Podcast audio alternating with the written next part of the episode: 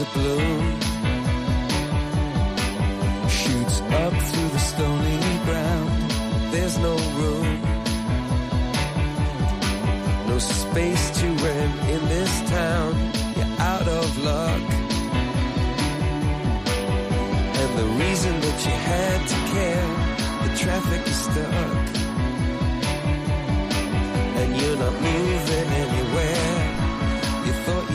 Comienza en Radio María Sexto Continente. Con el obispo de San Sebastián, Monseñor José Ignacio Munilla.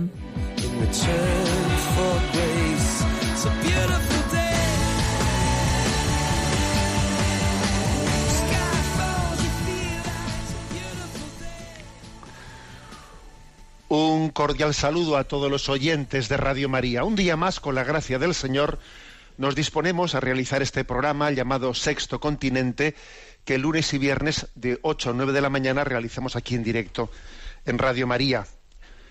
Eh, deciros que ayer se celebró el Día de Nuestra Señora del Pilar.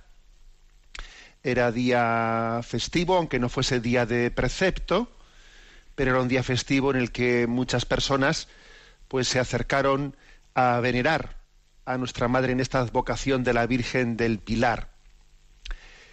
Al mismo tiempo, continuaba por Barcelona la peregrinación de, esa imagen peregrina de Nuestra Señora de Fátima.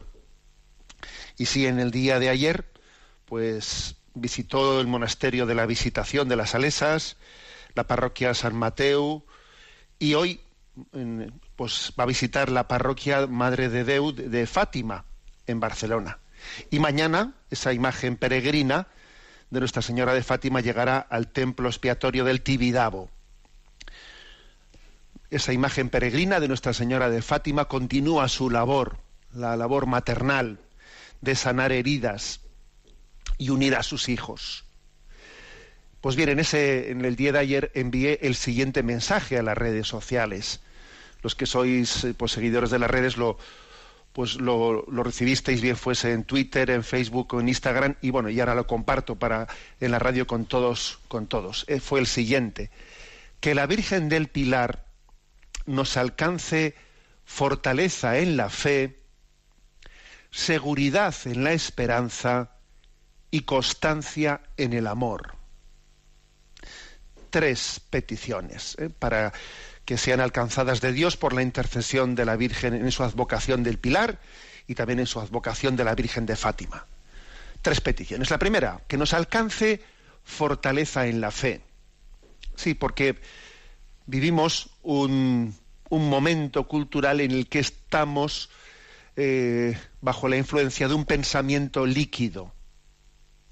Generalmente la palabra fortaleza la solemos referir no al pensamiento, no, la palabra fortaleza la solemos referir pues a, a la fuerza de voluntad para hacer cosas, ¿no? Para cometer tareas, hay que tener fuerza de voluntad, no, no. La fortaleza también es necesaria para el pensamiento, porque el pensamiento líquido que caracteriza nuestra, nuestra cultura, el relativismo, el todo vale, el es lo mismo una cosa que la otra, pues es un gran mal, ¿no? Es un cáncer que, que mina nuestra cultura. A la Virgen María le pedimos, pues, fortaleza en la fe frente al pensamiento líquido de lo políticamente correcto. De... En segundo lugar, le pedimos seguridad en la esperanza. Sí, porque según dice Primera Timoteo, capítulo primero, versículo 12, dice, sé de quién me he fiado y estoy seguro de que Él es poderoso y tiene la capacidad y guardará mi depósito hasta el día final.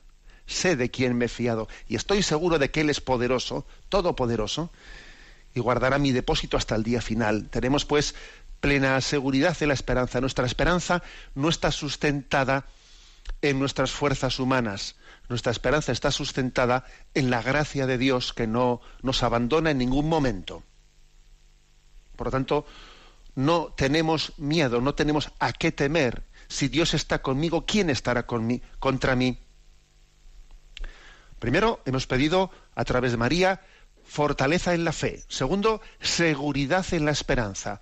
Y tercero, constancia en el amor.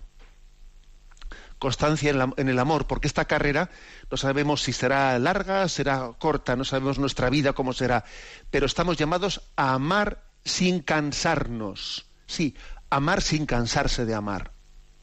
Constancia en el amor. Amar sin cansarse. Y además, amar de una manera plenamente entregada. ¿eh? Decía San Pío de Petralcina, decía que en la vida espiritual, a diferencia de, la, de, la, vida física, en la vida espiritual, cuanto más se corre, menos se siente el cansancio. Ya sabemos que, a los, que, en otro orden no pasa eso. Si uno corre mucho, se cansa mucho. Pero en la vida espiritual, cuanto más se corre, menos se siente el cansancio. En la vida espiritual suele ser mucho más cansado amar un poquito. Si uno ama un poquito, y en el fondo pues eso no, eh, le da plena satisfacción porque además está lleno de contradicciones a ver cómo amo un poquito eso cansa mucho en la vida espiritual cuanto más se corre menos se siente el cansancio constancia en el amor le pedimos a la Virgen nuestra madre es amar sin cansarse estas son las tres peticiones ¿eh? que dirige también la oración colecta de la liturgia de la Virgen del Pilar así se pide ayer así se pidió ayer en la oración colecta de todas las liturgias que celebraron la advocación de la Virgen del Pilar. Alcánzanos, Virgen del Pilar, fortaleza en la fe, seguridad en la esperanza y constancia en el amor. Este programa de Sexto Continente tiene también con vosotros pues una interacción a través de además de las cuentas de las redes sociales a las que me he referido, a través de la cuenta de correo electrónico sextocontinente arroba radiomaria.es. Y vamos hoy especialmente pues a dedicar el programa de hoy a atender diversas, eh, diversas preguntas que tenemos acumuladas. Y también deciros que son muchos los oyentes que suelen escuchar en diferido este programa, bien sea a través del podcast de Radio María, o bien sea también a través del canal de iVox, que tiene el nombre de Sexto Continente, en el que quedan guardadas pues todos los programas. Pues bien, a Cristina, que está eh, pues en la emisora, le vamos a pedir que comience presentándonos las preguntas seleccionadas esta semana. Buenos días, monseñor. Buenos días. La primera es de Fernando de Burgos, que hace la siguiente consulta. Estimado monseñor Monilla, ante todo, gracias por su programa y que Dios le proteja de la marea laicista. En Mateo 7:17 y Lucas 6:43, Jesús dice que el árbol malo da frutos malos. En Mateo 18:22, Jesús dice que debemos perdonar 70 veces 7. Emulando a escribas y fariseos, le pregunto, Monseñor, ¿qué sentido tiene perdonar a un árbol malo si siempre va a ser malo? Disculpe el atrevimiento y elevemos nuestras oraciones al Señor para que nos aleje de la envidia y la maledicencia. Bueno, yo creo que lo que pregunta Fernando lo que pregunta Fernando, además que él dice, emulando a escribas y fariseos, le pregunto, o sea, es decir, que él es consciente de que no, o sea, de que la duda no es, no nace tanto de su corazón, sino que quiere un poco ponerle palabra eh, a la posible mala interpretación de cómo conjugar dos textos evangélicos, ¿no? A ver, los textos evangélicos son, por una parte, Jesús dice, a ver, del árbol malo siempre saldrán frutos malos. Y claro, y hay otro texto evangélico que dice que no hay que cansarse de perdonar, sino que hay que perdonar 70 veces 7, ¿no? Entonces, claro, la pregunta viene, vamos a ver, y entonces, si del árbol malo siempre van a salir frutos malos, entonces, ¿qué sentido tiene perdonar eso? ¿Mm? ¿Qué sentido tiene perdonar a un árbol malo si siempre va a seguir dando frutos malos? ¿Eh? Bueno, eh, yo respondería de dos maneras a esta, eh, a esta especie de duda que, duda que brota. En primer lugar, que eh, los textos evangélicos, las palabras de las parábolas y de Jesús también hay que, hay que entenderlos no solo desde su literalidad, sino desde su espíritu. Porque, por ejemplo, decir, cuando Jesús habla de que el árbol malo siempre dará frutos malos, pues no, yo no entiendo ese texto en el sentido de decir, va, Jesús dice que con estos no hay esperanza. ¿eh? Con este no te esfuerces, no te esfuerces porque este es un árbol malo y siempre dará frutos malos. O sea, con este tira la toalla. No, yo no entiendo, no, interpreto así. Creo que es sería una interpretación desde la literalidad, mm, quitando el espíritu evangélico. ¿eh? Más bien yo, yo entiendo entiendo que cuando Jesús habló de que del árbol malo siempre saldrán frutos malos, lo que Jesús quería decir no es decir con este no hay esperanza, no, sino hay que, hay que empezar por cambiar mm, desde dentro el corazón para que las obras externas puedan cambiar. ¿Mm? O sea, el tipo de conversión que Jesús nos propone no es comenzar por cambiar las obras externas, sino comenzar por cambiar tu corazón y así, si tú dejas de ser árbol malo, podrás empezar a dar frutos buenos. ¿eh? la conversión de Jesús es más, eso, en alguna ocasión me lo escuchasteis cuando estuve aquí presentando, ¿os acordáis? Eh, la pastoral sobre educación que publicada el día de Pentecostés por los obispos vascos. Bueno, el, ejemplo que puse es que el tipo de conversión que Jesús nos ofrece es más centrífuga que centrípeta. O sea, es decir, es más cambiar o sea, de dentro hacia afuera que de afuera hacia adentro. O sea, si, tu corazón cambia, si, si te arrepientes, ¿no? Si te arrepientes, si tienes un acto de contrición, tus obras podrán cambiar. Hay que cambiar de dentro hacia afuera. Por eso entiendo que cuando Jesús mm, pronunció esa parábola, ¿no? o utilizó esa imagen del árbol malo, siempre saldrán frutos malos, no estaba diciendo con estos no hay esperanza. No, lo que estaba diciendo es hay que, hay que comenzar a cambiar por dentro para que exteriormente podamos cambiar. En ese sentido, no, no hay contradicción con el perdonar 70 veces 7.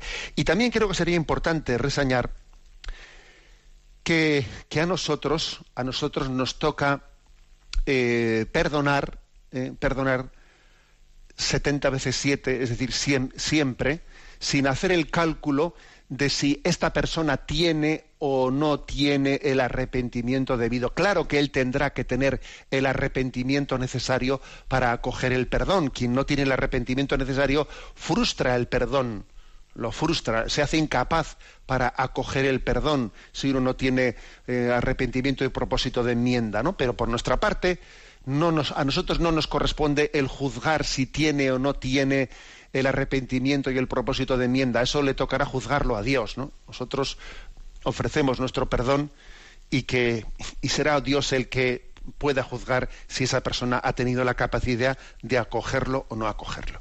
Bueno, creo que es un poco el, ¿eh? pues eh, la, respuesta que se me ocurre darle a Fernando Burgos de cómo compaginar estos dos textos evangélicos. Adelante, Cristina.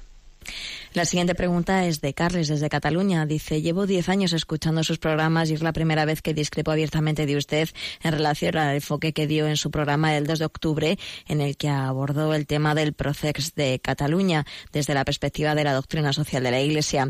Creo que le falta una visión más global del problema. Por ejemplo, no le he oído crítica alguna al boicot que se hizo del nuevo estatut catalán hace años y tampoco he oído crítica alguna a la pasividad del gobierno español que después de más de cinco años continuados de manifestaciones masivas en Cataluña, algo jamás visto en la Europa del siglo, y de un Parlamento catalán con mayoría independentista no ha sido capaz de plantear a los políticos y a los ciudadanos catalanes una propuesta de nuevo encaje de Cataluña en España que pueda satisfacer a la mayoría.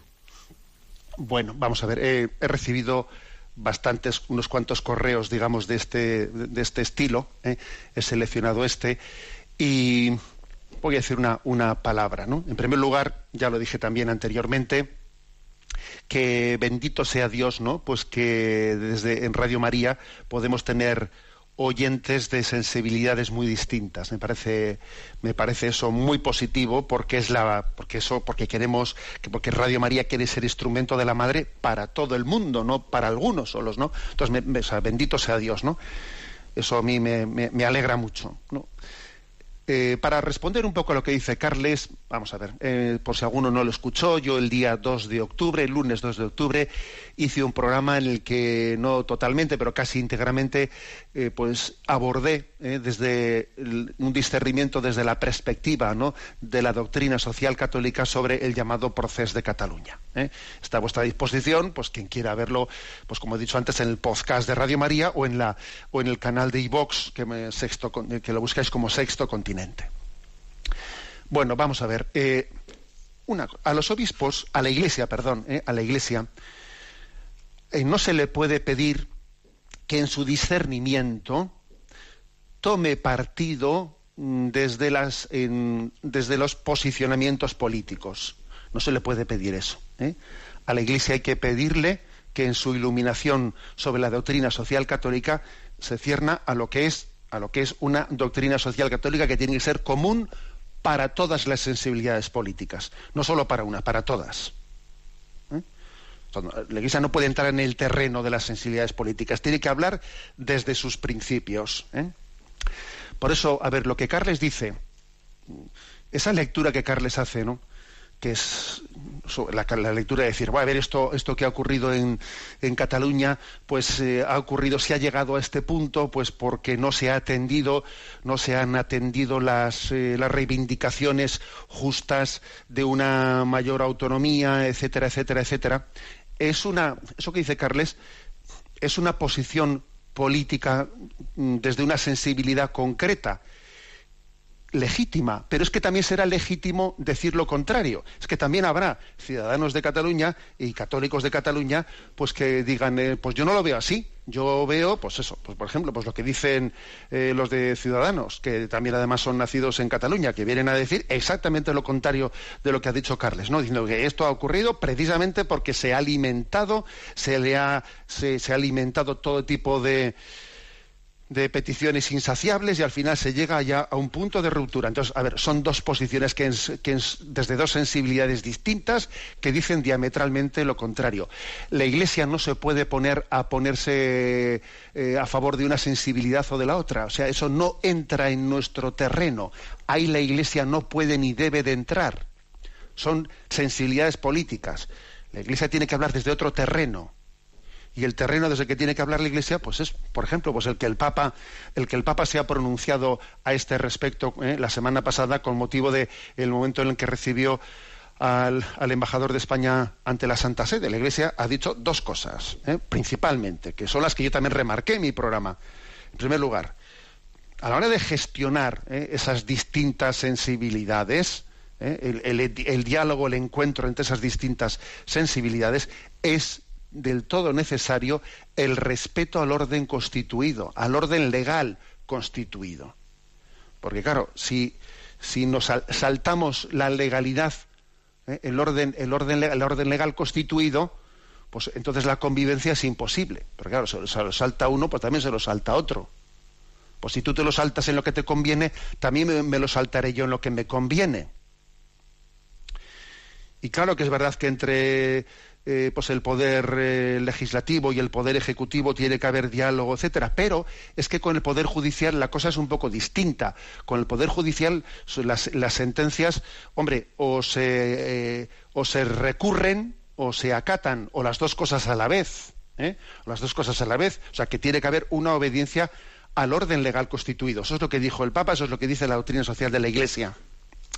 Y en segundo lugar, en segundo lugar, el segundo principio ¿no? que, fue, que fue expresado por el Papa, es que hay que conjugar cuando no estamos hablando de una descolonización de un país que fue conquistado, etcétera, sino cuando estamos hablando de una historia común de muchos siglos en las que se ha forjado, no, no desde una invasión, desde una colonización, se ha forjado una cultura común, eh, hay que conjugar el valor ¿eh? el valor moral de esa unidad y de esa convivencia ¿eh?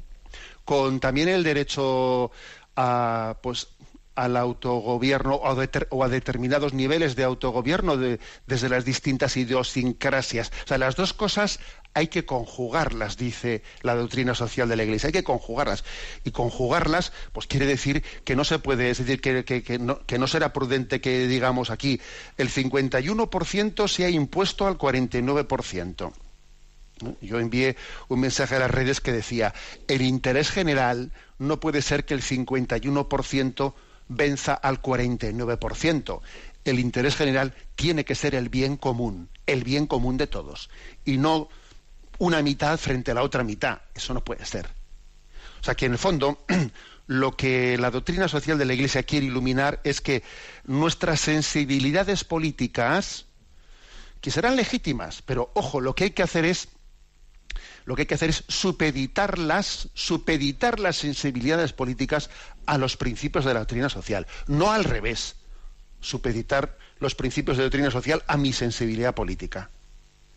Es que las sensibilidades políticas suelen ser demasiado viscerales, demasiado viscerales, y hay que relativizarlas eh, desde, desde esos principios de doctrina social que el fondo es una fe, o sea, es una fe que ilumina la razón, ¿eh? y hace y le pone un poquito de sordina y lo que hace es bajar un poco los humos de las sensibilidades políticas que suelen ser eh, pues demasiado viscerales. Bueno, en cualquier caso, pues, pues, benditos a Dios, ¿no? Benditos a Dios que, que pues que exista, ¿no? Esa diversidad de también de oyentes entre nosotros pero claro, el hecho de que exista esa diversidad de oyentes lo que no puede ni debe de hacer es que dejemos de ser claros en la proclamación de los principios ¿eh? del magisterio de la Iglesia, pues para no, pues para no poder eh, igual eh, herir a alguien. No, no quisiéramos herir a nadie, obviamente, pero tenemos que tener la libertad necesaria en proclamar, en proclamar esa doctrina social. Y en cualquier caso pido disculpas por no haberlo hecho mejor por no haberlo hecho mejor, porque seguro que lo podría haber hecho mejor y le doy gracias al oyente pues por su paciencia y por su fidelidad. ¿eh? Bueno, vamos a tener un momento de descanso musical. Eh, estamos en un estamos en un momento en el que parece que María se hace se está haciendo especialmente presente entre nosotros, ¿no? Por uno y por otro lado. Escuchamos este canto que es eh, maravilloso sobre la anunciación de la hermana Glenda.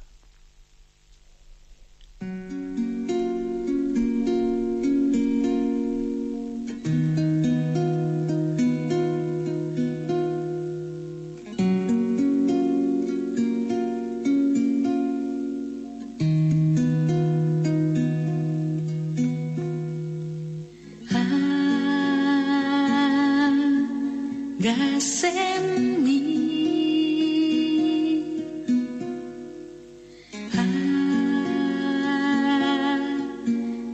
a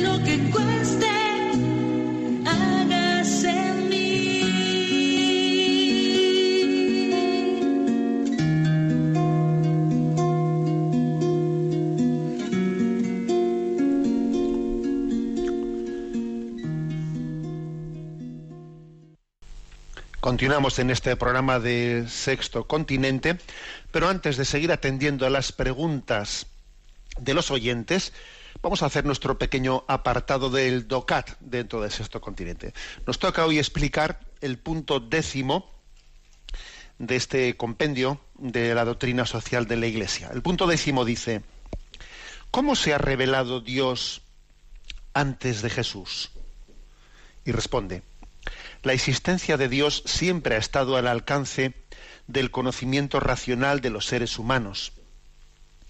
En la historia de la fe de Israel, Dios mostró su interior y habló a Abraham, Isaac y Jacob. A Moisés le encargó que liberara a su pueblo del sometimiento en Egipto. Una y otra vez convocó a los profetas para que hablaran en su nombre. Bueno, por lo tanto, ¿cómo se si decimos que Jesús es la revelación de Dios Padre, cómo se reveló antes de Jesús? Entonces, mm, se dice en primer lugar que hay que distinguir lo que es el conocimiento de Dios a través ¿eh? del conocimiento racional, que eso lo tuvieron antes y después de Jesús, todos los hombres de todas las culturas y todos los pueblos, o sea, tenemos una cierta capacidad de conocer la existencia de Dios y sus atributos más básicos desde nuestra capacidad, ¿no? racional. Eso, ese conocimiento natural siempre ha existido antes y después de Jesús. ¿eh? Pero obviamente la palabra revelación se suele, se suele referir a otra cosa, no tanto al conocimiento natural nuestro de Dios, sino que Dios ha hablado, Dios habló, o sea, Dios se ha mostrado, Él ha tomado la iniciativa para darse, darse a, ¿eh? a conocer. Y sí, o sea, la respuesta a la pregunta es que sí, antes de Jesús, Dios se reveló a través de un pueblo concreto. Hubo un pueblo elegido, elegido por Dios para hablarnos a nosotros. ¿eh? Aquí, digamos, habría como dos, dos ¿eh? en teoría, ¿no? O sea, ¿cómo se podía haber revelado Dios? Dios se podía haber revelado como el mundo del relativismo le parecería hoy que es políticamente más correcto. Oye, mira, Dios dice, me voy a revelar en todas las culturas, que todas las revelaciones, perdón, que todas las religiones eh, sean parte de mi revelación me revelo, me descubro un poco, pues, ¿eh? a través de, pues, de Mahoma, me descubro un poco a través de Jesús, me descubro un poco a través de Buda, que voy a hacer una especie de miscelánea, ¿no? Una revelación, eh, pues eso, plurirrevelación de Dios en todas las culturas. Pues no es así. Quizás sea muy políticamente correcto desde, nuestra, desde nuestros parámetros actuales eso, pero no es eso lo que Jesucristo nos dice en el Evangelio. Cuando el Evangelio se encuentra con la samaritana, y la, claro, los samaritanos decían que no era a través de Jerusalén, sino que era a través de Garicín, donde, donde venía la revelación verdadera, Jesús le dice, mira, eh, déjate, la, la revelación viene, la salvación viene de los judíos. O sea, Jesús claramente le dice a la samaritana, mira, no, eh, que la salvación viene de los judíos, que Dios eligió al pueblo judío como instrumento, como camino de revelación. Eh, y esto, y eso a veces ya sé que, esto tiene su riesgo, ¿no?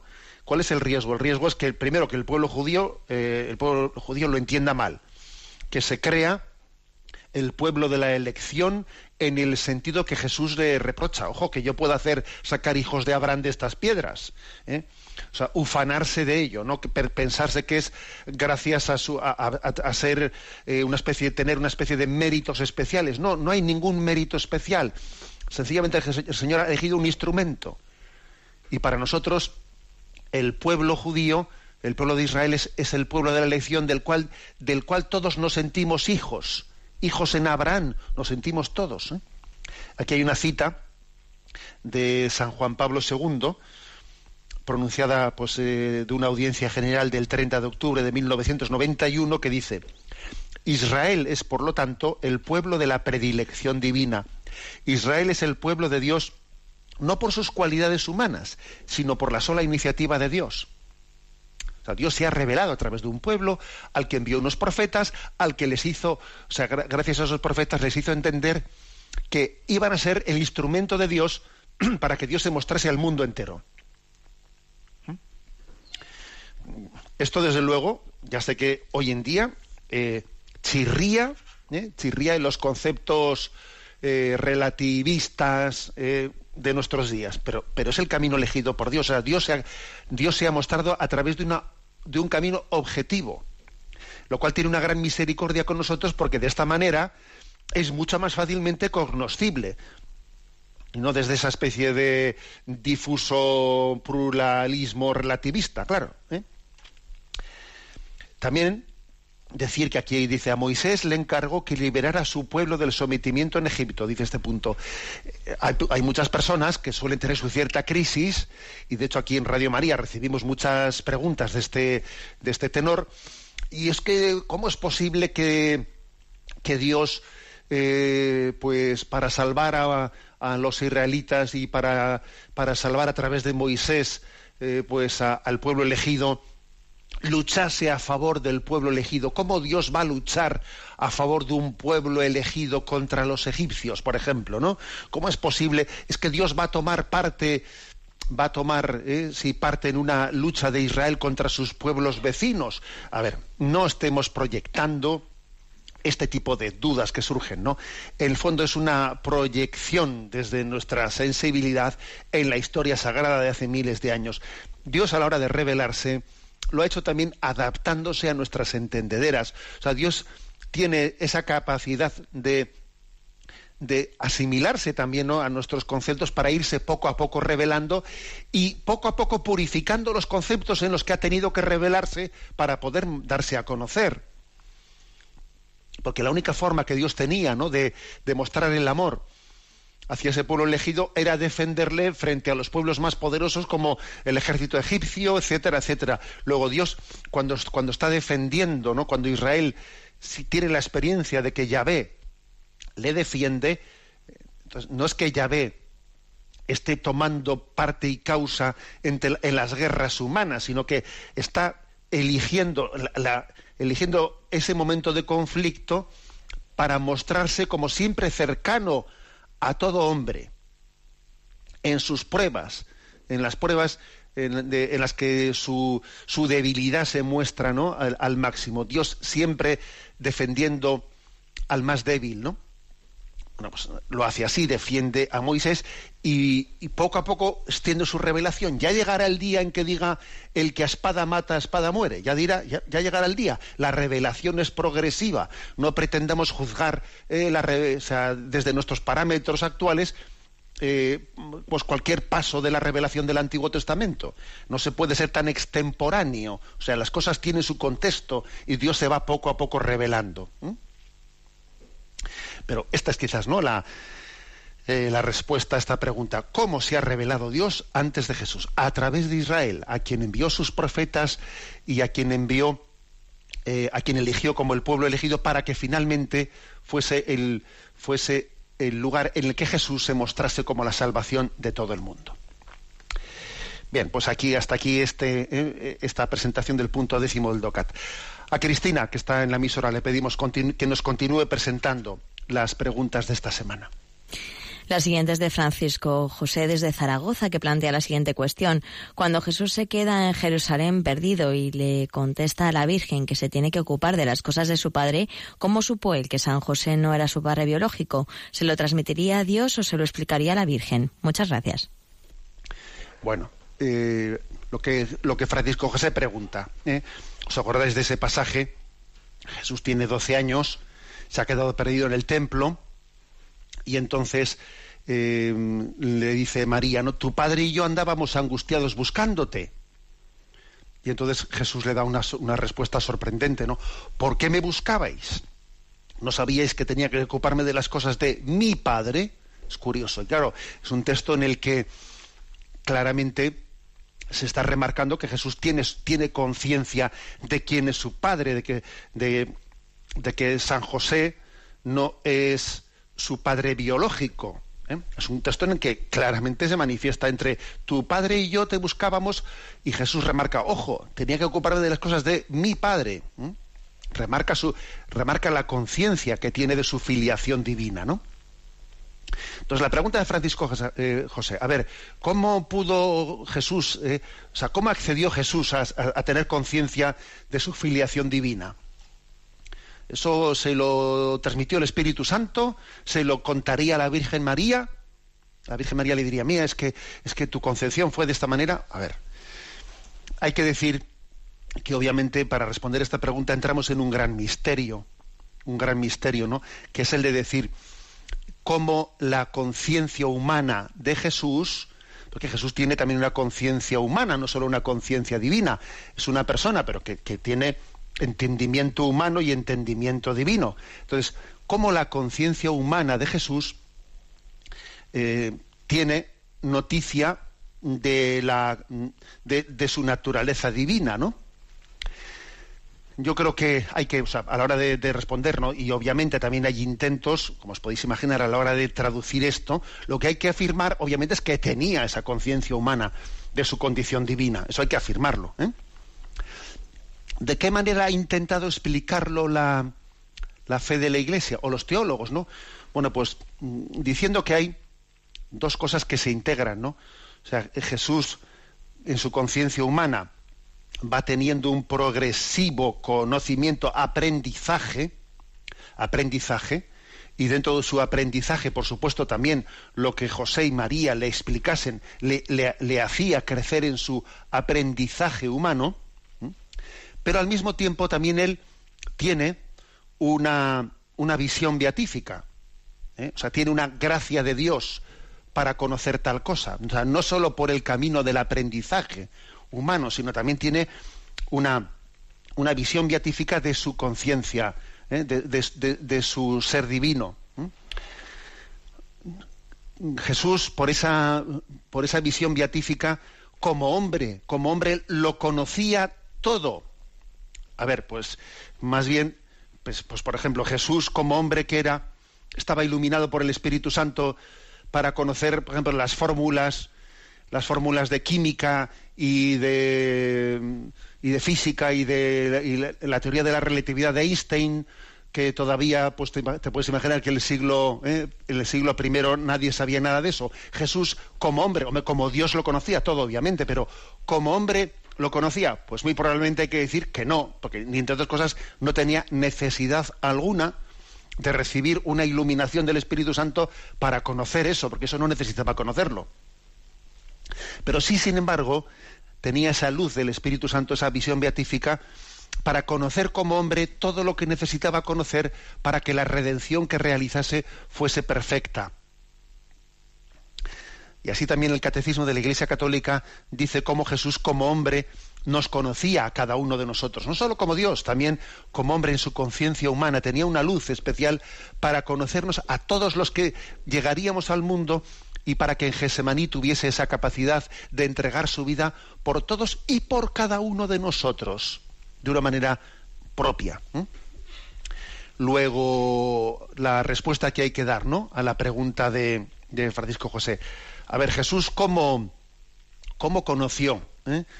que, que su padre, o sea, que, que José no era su padre natural, y a ver, pues, mm, por, porque se lo contaron ellos o porque tenía conciencia, una conciencia iluminada por Dios, por las dos cosas, ¿eh? pero sobre todo, aunque lógicamente no sabemos, pues eh, José y María, pues de qué manera se expresarían, ¿no? Eh, a la hora de, hablar a su hijo de, lo acontecido en su concepción, sin duda alguna él tendría una conciencia humana iluminada por el, don del Espíritu para conocer humanamente, no solo divinamente, sino humanamente, su, su identidad. Lo que hay que rechazar como contrario a la fe, que el propio nuestro propio Papa emérito Benedicto XVI lo hizo, ¿no? En aquellos libros famosos sobre Jesús de Nazaret que él escribió, que fueron una joya. Lo que hay que rechazar explícitamente es ese tipo de explicaciones de en las que Jesús tomó conciencia de quién era en el bautismo del río Jordán, eh, como que hasta allí no se dado cuenta de quién era. Bueno, son interpretaciones totalmente desquiciadas y muy contrarias, por cierto, a este texto evangélico que aquí refiere Francisco José. O sea, que cuando tenía 12 años, eh, estaban impresionados de cómo los, eh, los maestros del templo escuchaban a aquel niño, a aquel adolescente, le escuchaban hablar con una capacidad tal del conocimiento de las escrituras que les tenía maravillados. ¿eh? O sea, la conciencia humana, no solo la divina, la conciencia humana es iluminada y asistida por el Espíritu Santo. A ver qué os parece esta canción. Ella, que es un himno eh, dirigido a nuestra Madre de Fátima.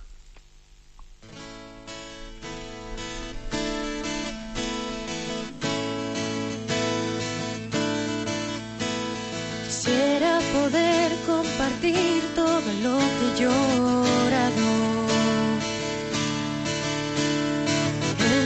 de soledad ya se ha terminado.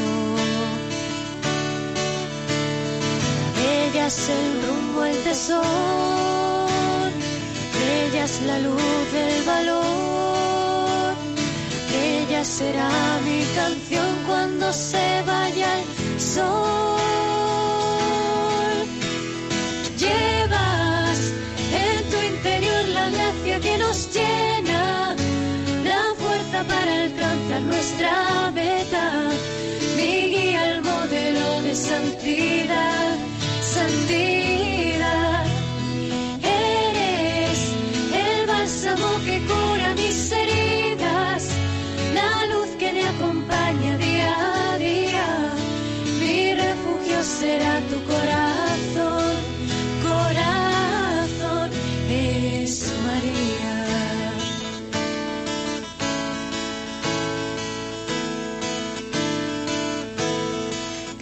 Por estar aquí, por quedarte conmigo.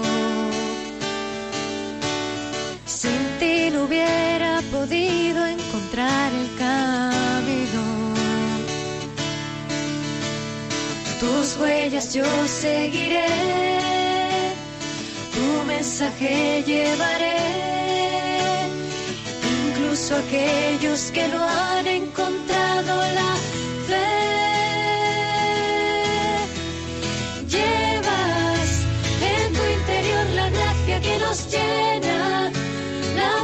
Para alcanzar nuestra meta y guía el modelo de santidad.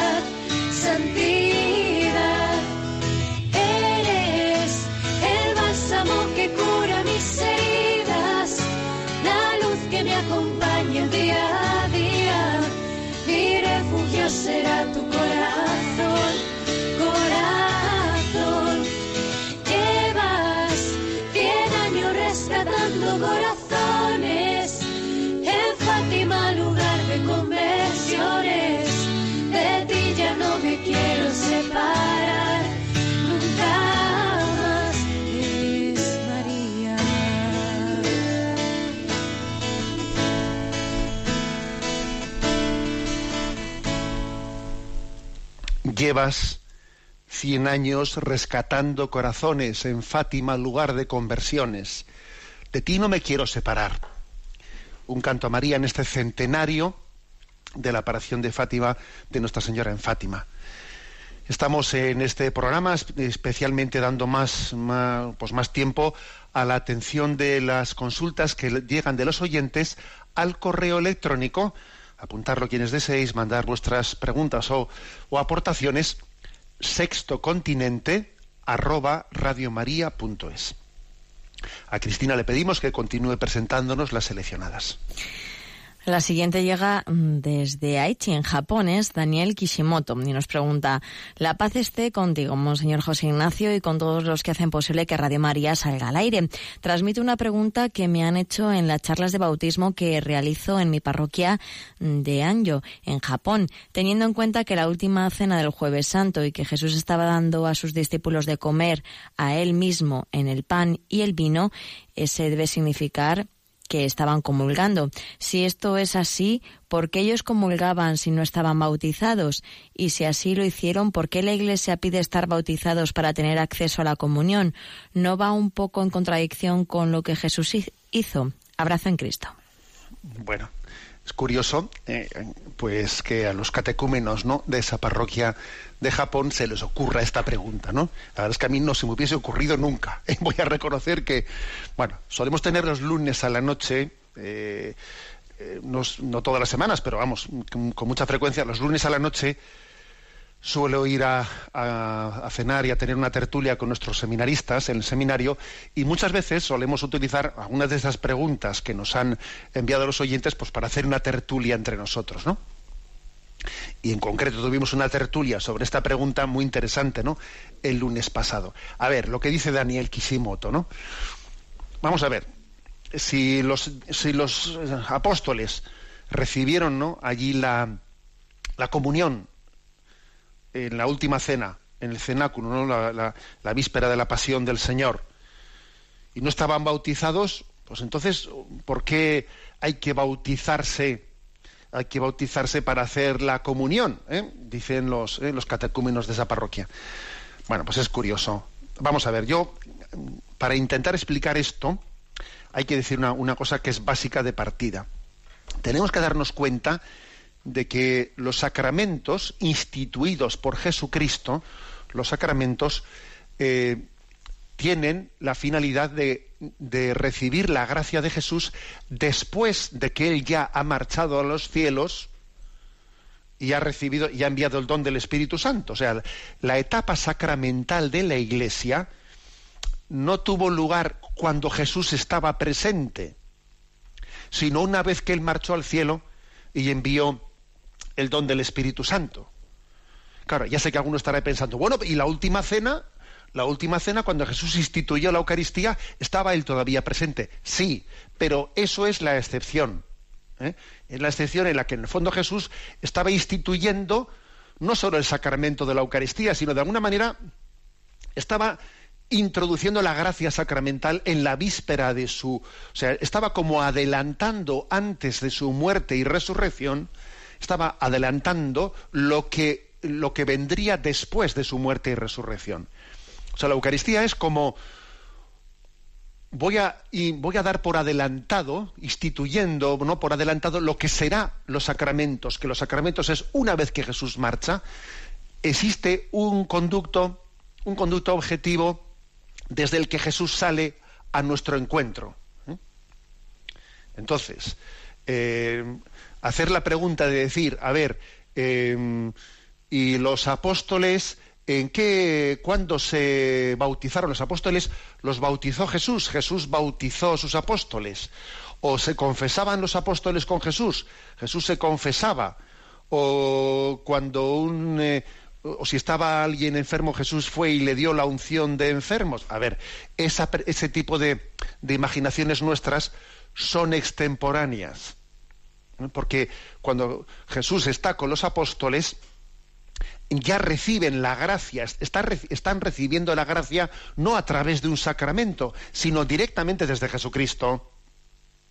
Jesucristo, en, mientras que estuvo entre nosotros, Él no, no, no bautizó, ni sus apóstoles bautizaron en el sentido en que nosotros decimos bautizaron, porque sí que hicieron el bautismo de Juan, que era un bautismo de petición de conversión hay algún texto en el Evangelio de San Juan en el que se dice que también los discípulos de Jesús bautizaban junto con Juan, pero no era el bautismo sacramental que nosotros decimos, sino era ese bautismo el que hacía Juan Bautista, el de pedir perdón a Dios y hacer un signo de purificación. ¿Mm? Pero los apóstoles no celebraban los sacramentos. Los apóstoles tampoco no, perdón, no celebraban hasta que Jesús ascendió a los cielos y entonces sí, o sea, los apóstoles, una vez que Jesús ascendió a los cielos, celebraban la Eucaristía y celebraban y, pues, el bautismo. Id por todo el mundo y bautizad en el nombre del Padre, del Hijo y del Espíritu Santo. Id y perdonar los pecados en el nombre del Padre. Eso sí, pero de esos, esos sacramentos a celebrar son después de que Jesús ya marchó. Luego, digamos, a ver, no nos armemos este lío. Es decir, no nos imaginemos que los sacramentos Jesús los administraba o los apóstoles los recibían mientras que Jesús estaba presente. No, eso no. Los sacramentos son para cuando Jesús ya no está, para, tener el encuentro, ¿no? El encuentro con Él. Y como digo, lo de la Eucaristía, la institución de la, Eucaristía es la excepción de este principio, porque en el fondo en esa, en esa institución de la última cena está, está de alguna manera explicándose lo que son todos los sacramentos. ¿eh?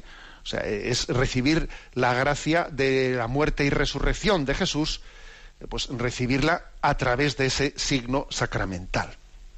Bueno, no sé si los catecúmenos de ahí de, esa parroquia del Japón les hemos terminado de liar o no, pero intentar, hemos intentado un poco eh, dar esta explicación.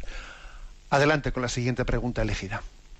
La siguiente es de un oyente que se llama Carmen y dice, buenos días, soy una alejada aunque siempre he permanecido en el quicio de la puerta y el motivo es que cada vez que intento un adentramiento se me dispara de una manera brutal la angustia, se me torna insoportable. Qué paradoja, ¿no? ¿Hay alguna explicación balsámica para eso? Gracias. Bueno, está gracioso eso, ¿no? Eso de que yo siempre he estado un poco ahí en, eh, en el quicio de la puerta, en el pernio, ¿no?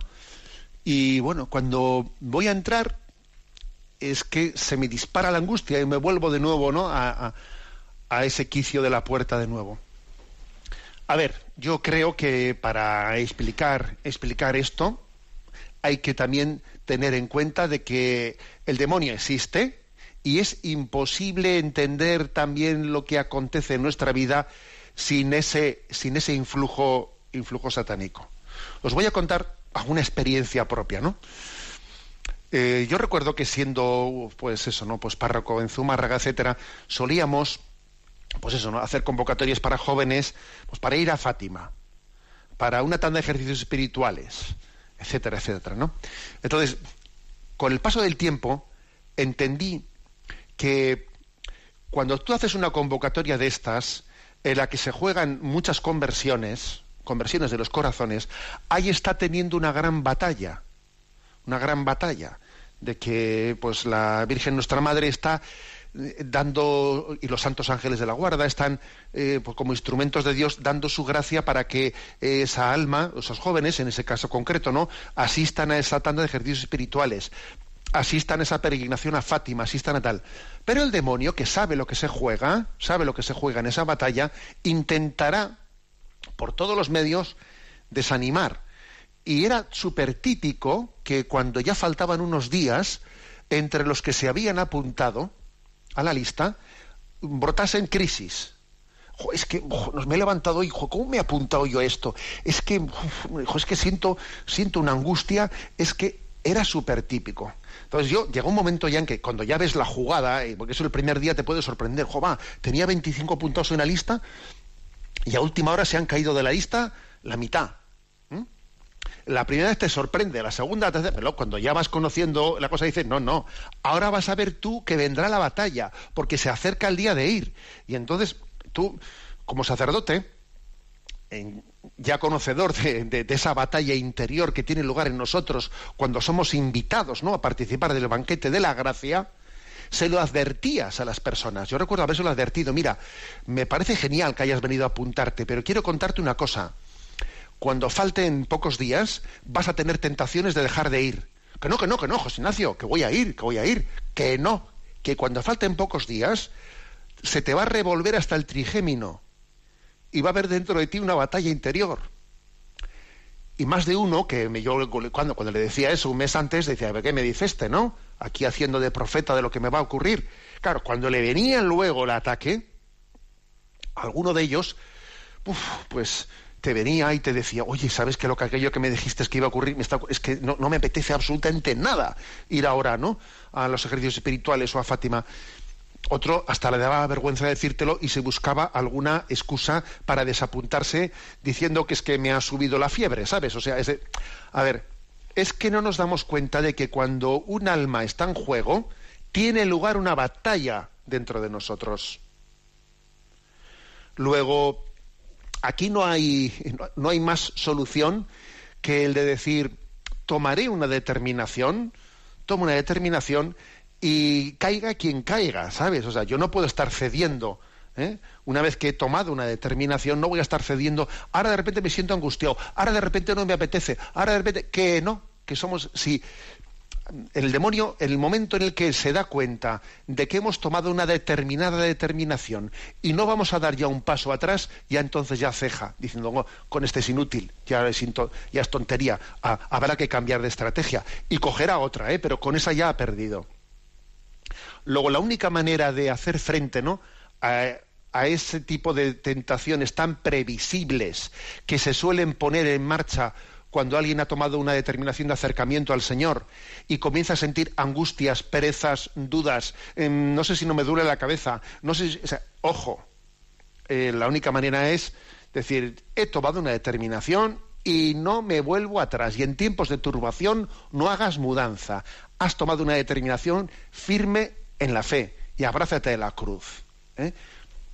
Y ayuda y deja que alguien te, te acompañe, ¿eh? porque las tentaciones manifestadas ya son tentaciones medio vencidas. Ahora, si tú te lo guisas y tú te lo comes y no se lo cuentas a nadie, es muy fácil que caigas en el auto- autoengaño. Una tentación manifestada ante quien te puede ayudar es una tentación ya en gran parte eh, desenmascarada. ¿eh?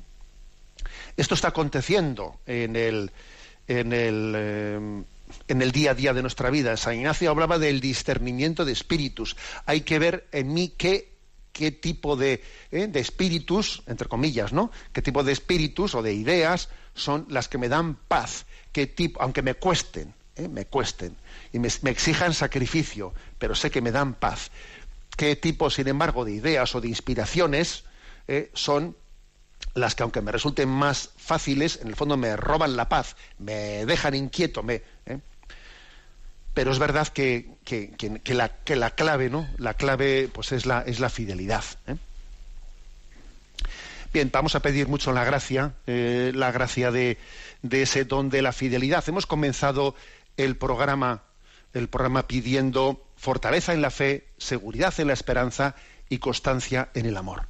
La bendición de Dios Todopoderoso, Padre, Hijo y Espíritu Santo, descienda sobre vosotros. Alabado sea Jesucristo.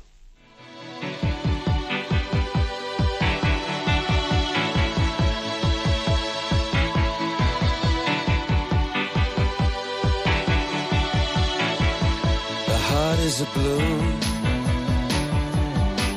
shoots up through the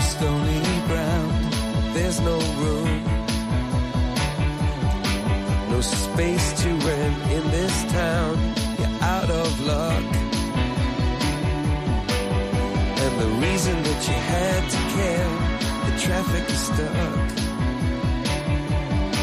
and you're not moving anywhere. You thought you found a friend.